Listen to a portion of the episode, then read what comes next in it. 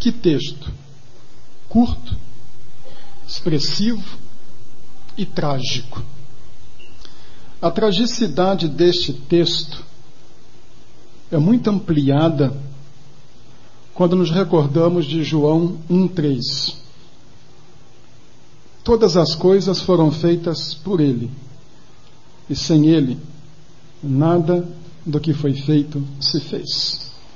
Fez rios, mares, lagos e precisa de um copo d'água.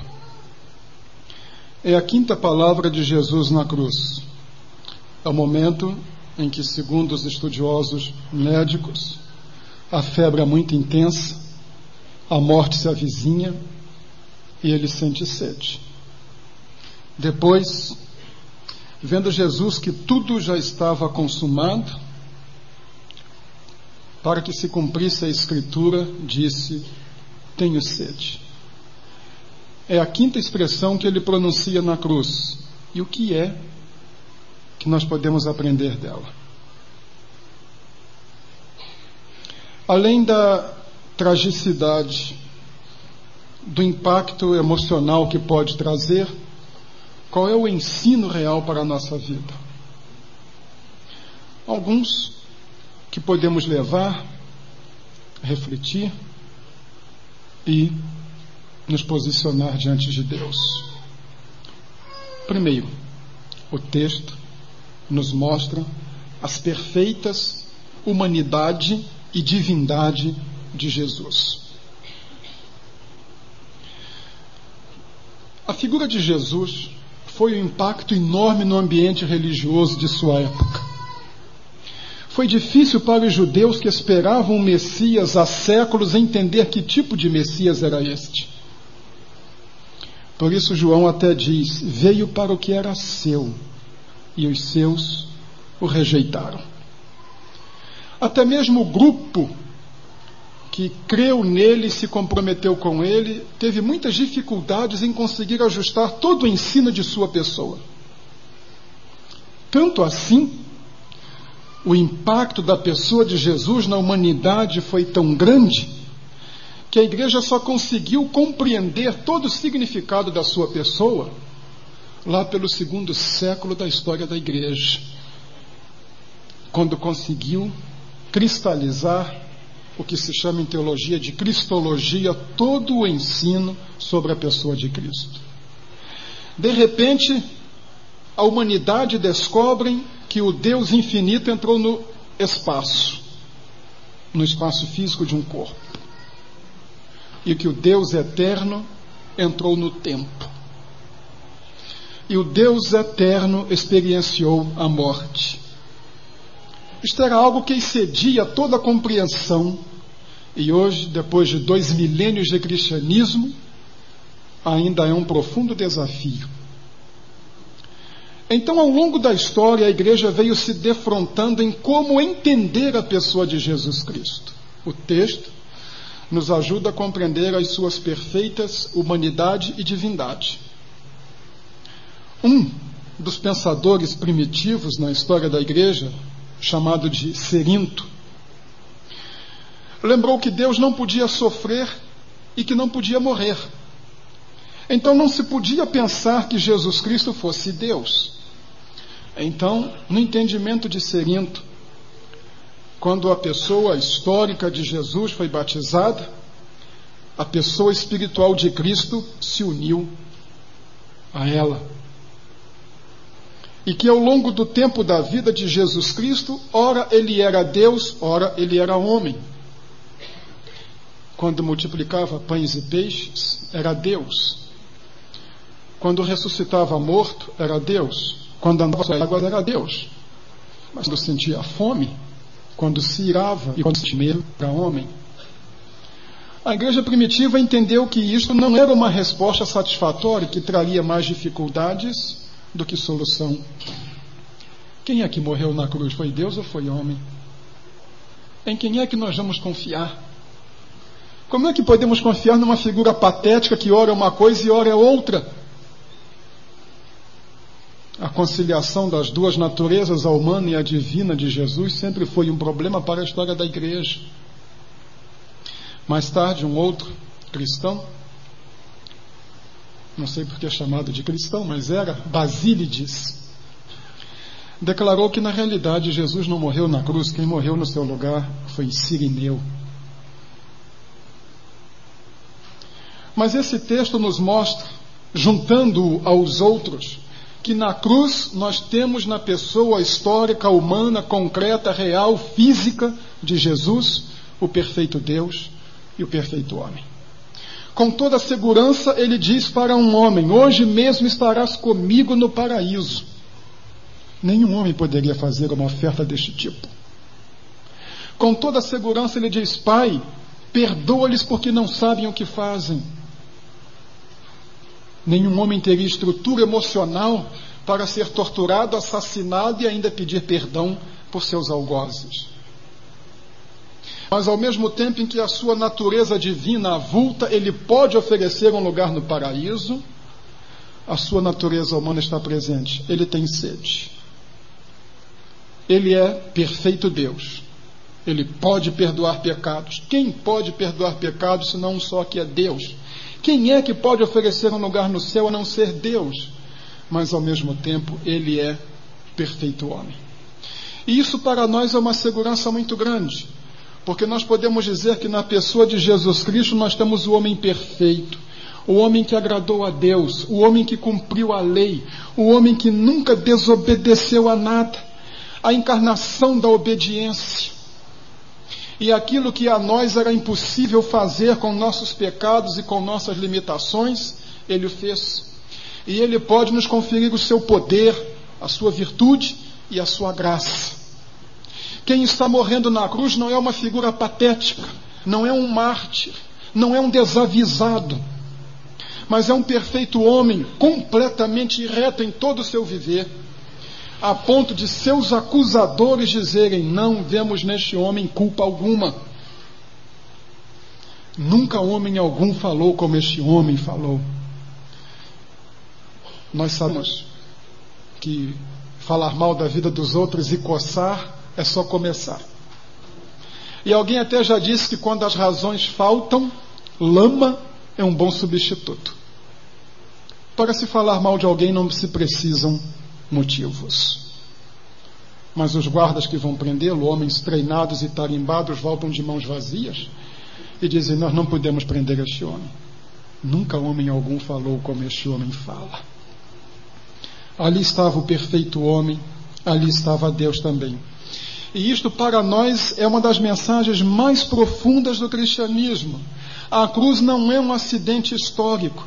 A cruz é o lugar de encontro de Deus e do homem. E na pessoa de Jesus Cristo, Deus e o homem têm um encontro marcado. E porque na cruz Deus e o homem estão sofrendo, nós podemos olhar para a cruz não com vergonha, mas cantar com satisfação. A cruz é a glória do cristão. A cruz é a nossa herança. O perfeito representante da raça humana, mas o perfeito Deus estavam na cruz. Na cruz nós temos também a mensagem de que Deus se identificou conosco. Não é um Deus distante, não é um Deus contemplativo, não é um Deus isolado, mas é um Deus que vem ao encontro do homem, que sofre com o homem e estende a mão ao homem. Tenho sede. Mostra que ali se estava Deus feito homem, estava também um homem. Ali Deus e o homem estão se encontrando na cruz e resolvendo o seu problema de distanciamento. Tenho sede, nos fala então desta perfeita humanidade e desta perfeita divindade de Jesus.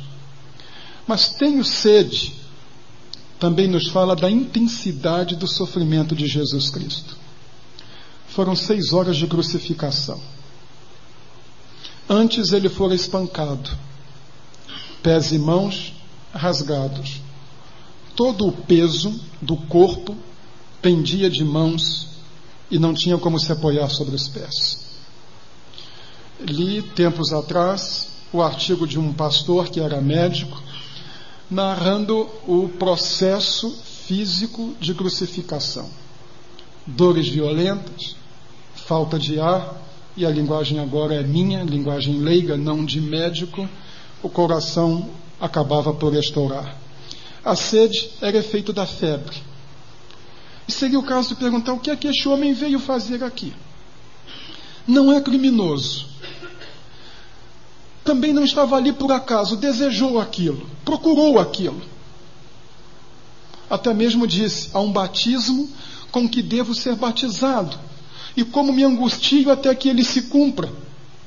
Ele trabalha um determinado tempo a cabeça dos discípulos, para que os discípulos o vejam como filho de Deus. E no dia em que um dos discípulos ouve esta pergunta dele: Quem dizem os homens que eu sou? Quem dizeis que eu sou? O discípulo diz: Tu és o Cristo, filho do Deus vivo. E a partir daí ele começa a ensinar que deve ir para Jerusalém, ser crucificado e ser morto. Ele procurou por isto. Não foi algo acidental, mas foi algo buscado. Mártir engano, golpista. Quem sabe alguém que, sabendo que a sua causa estava irremediavelmente comprometida, então resolveu entrar para a história assumindo um papel de mártir. 800 anos antes,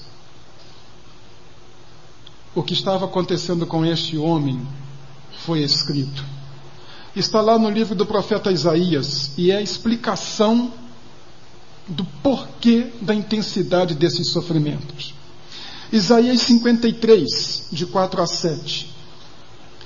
Certamente ele tomou sobre si as nossas enfermidades e as nossas dores levou sobre si.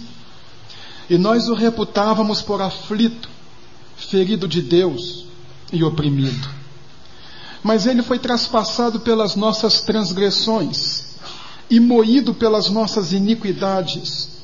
O castigo que nos traz a paz estava sobre ele, e pelas suas pisaduras fomos sarados. Todos nós andávamos desgarrados como ovelhas, cada um se desviava pelo seu próprio caminho, mas o Senhor fez cair sobre ele a iniquidade de nós todos. Ele foi oprimido e humilhado, mas não abriu a boca. Como cordeiro foi levado ao matadouro, e como ovelha muda perante os seus tosquiadores, ele não abriu a sua boca.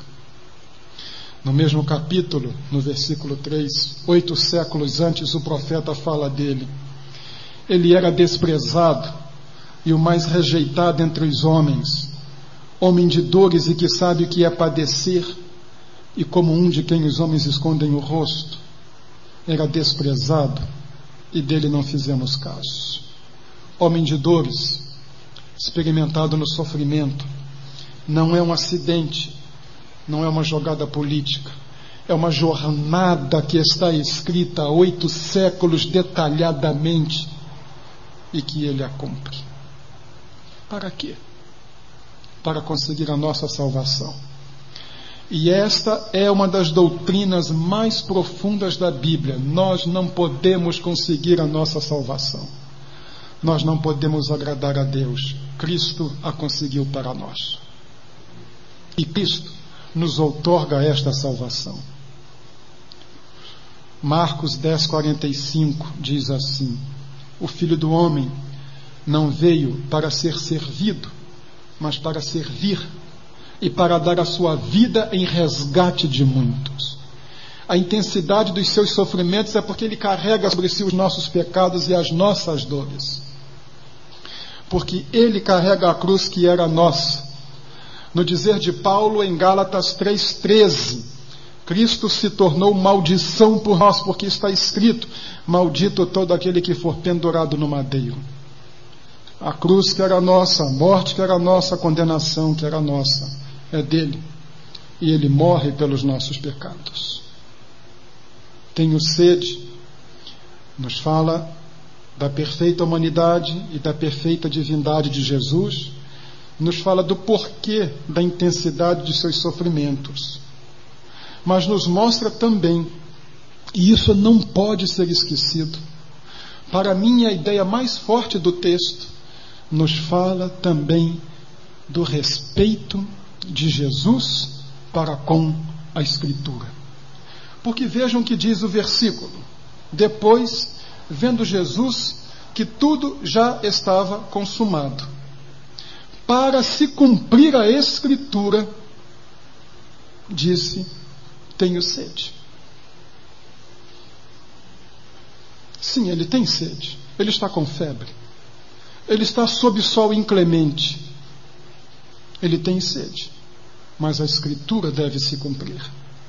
Se estão lembrados na quarta palavra, Deus meu, Deus meu, por que me desamparaste? Ele se abeberou no Salmo 22, escrito mil anos antes. Ele usa expressões que foram pronunciadas profeticamente um milênio antes. Agora, ele está citando outro salmo.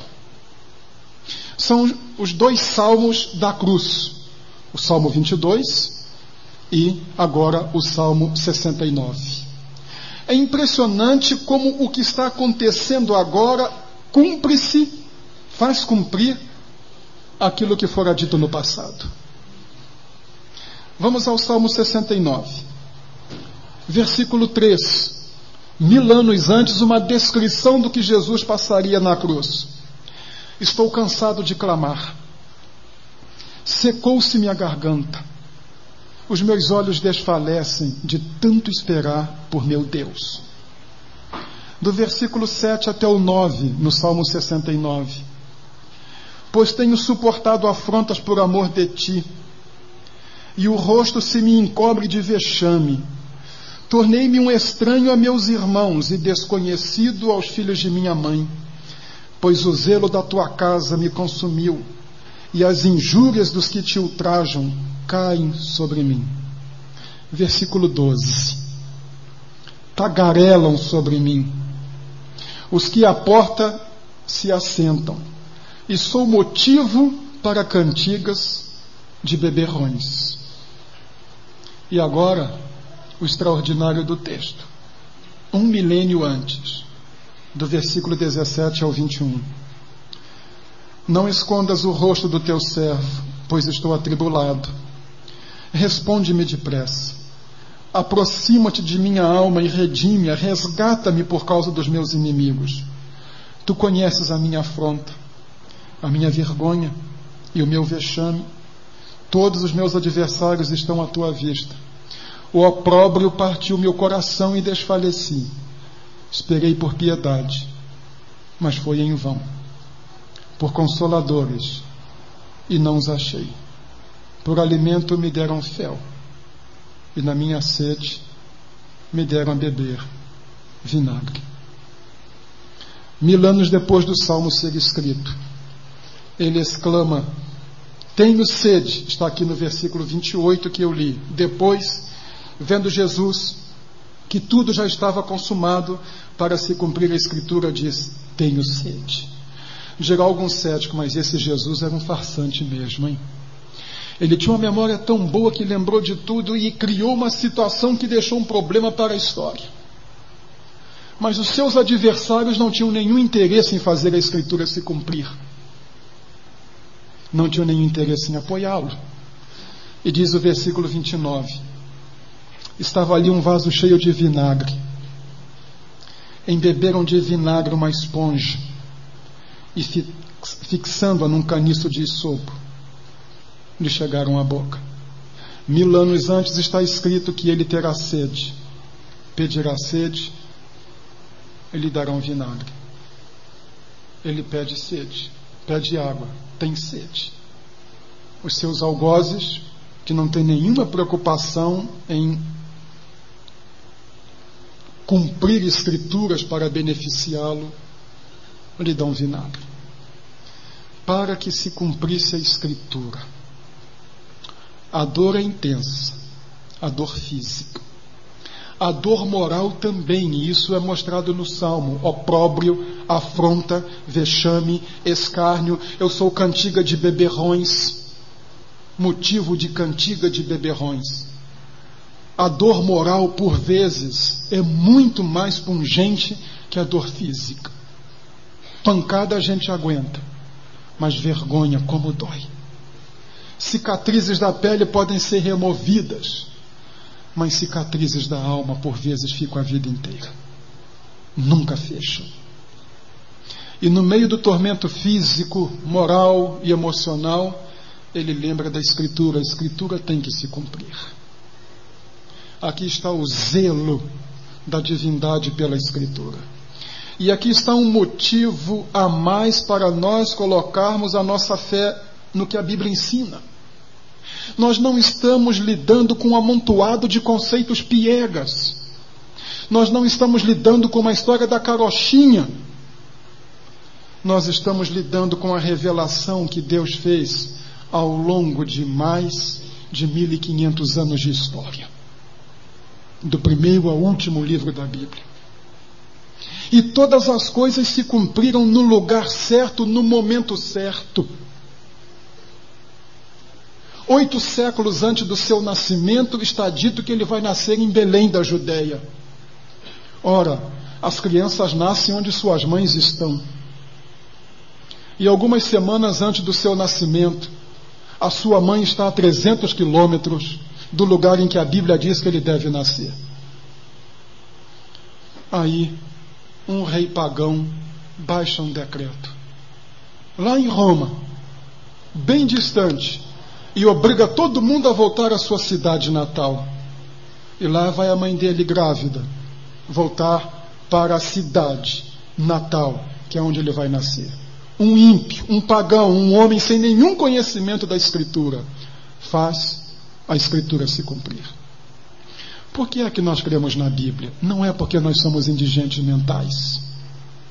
Não é porque nós temos um QI de ostra. Nós cremos na Bíblia porque todas as suas profecias se cumpriram no tempo certo e no local certo.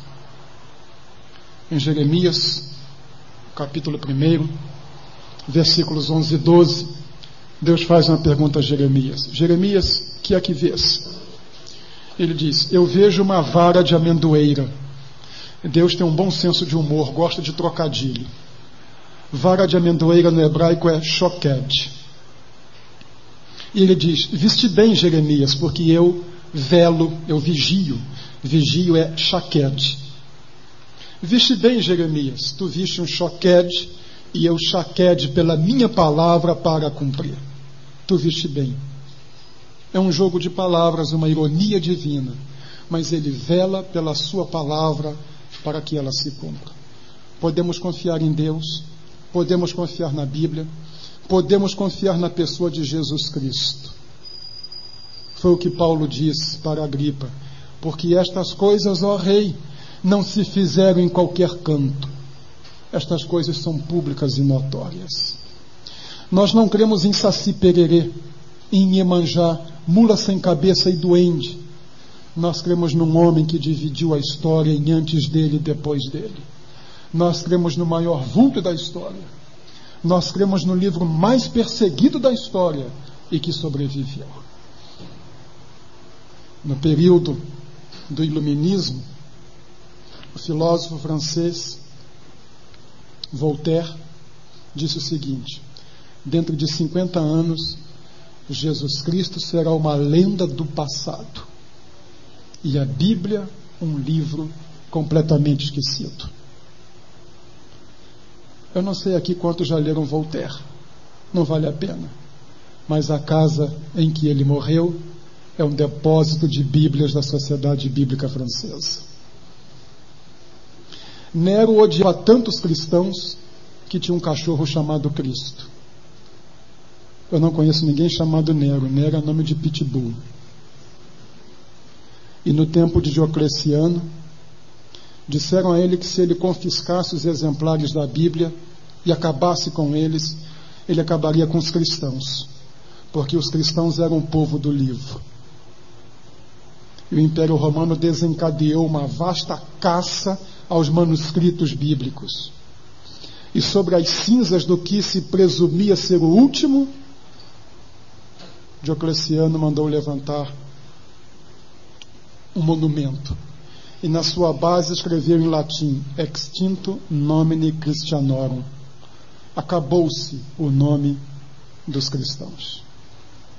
A suntuosa tumba de Diocleciano é uma igreja cristã. E a Bíblia é o livro mais vendido no mundo.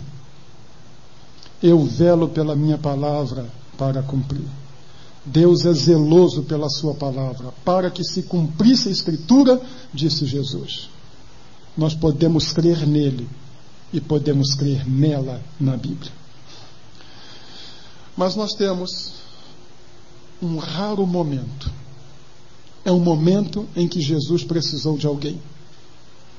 Duas vezes ele precisou de alguém, e curiosamente, as duas vezes foi pedindo água. E as duas vezes estão em João. Em João 4, ele pede água à mulher samaritana. Em João 19, ele tem sede. Ele pede água e dá um vinagre. Você, você que é crente, comprometido com Jesus Cristo, o que é que você tem dado a Ele? A água do amor, do afeto, do compromisso, da atenção, ou o vinagre da indiferença, ou o vinagre da ausência de compromisso, o vinagre da leviandade na vida cristã. Água ou vinagre? O que é que você tem dado a ele? A mulher samaritana a quem ele pediu água, pediu para puxar conversa. Disse ele o seguinte, lá em João 4, 13 e 14. Quem beber desta água, provavelmente apontando para o poço de Jacó, tornará a ter sede. Aquele, porém, que beber da água que eu lhe der, nunca mais terá sede. Pelo contrário, a água que eu lhe der será nele uma fonte a jorrar para a vida eterna. Ele teve sede, mas você não precisa ter sede. Ele pediu água, mas ele oferece água. Água que não acaba, água que descedenta para sempre, água que faz jorrar uma fonte, a água da vida eterna. Na cruz, ele está sedento para descedentar os homens para sempre. Quantas pessoas com sede de Deus encontraram em Jesus Cristo aquilo que procuravam? Quantas pessoas com sede de um propósito para a vida, de rumo, de nexo para a sua existência, encontraram em Jesus Cristo a fonte, jorrando para sempre. Ele teve sede, e lhe deram vinagre. Que nenhum crente dê vinagre ao seu Salvador. Mas ele teve sede para nos descedentar para sempre. E aquele que crê nele que aceita o seu sacrifício, que compreende que nele Deus e o homem se encontram e quer se encontrar nele com ele, com Deus. Aquele que compreende que a intensidade dos seus sofrimentos foi por nós. Esse tem água. Água que sacia a sede espiritual, a sede de Deus, a sede do coração. Nesta noite, você pode sair daqui descedentado para sempre. O sedento tem água para lhe dar. Muito mais do que um copo. Como ele disse, uma fonte a jorrar para a vida eterna. Nós lhe oferecemos a água da vida, a água viva, que é Jesus Cristo. Nós vamos entoar o hino 256, 256. Eu lhes peço que se coloquem em pé, por favor para nós cantarmos este hino.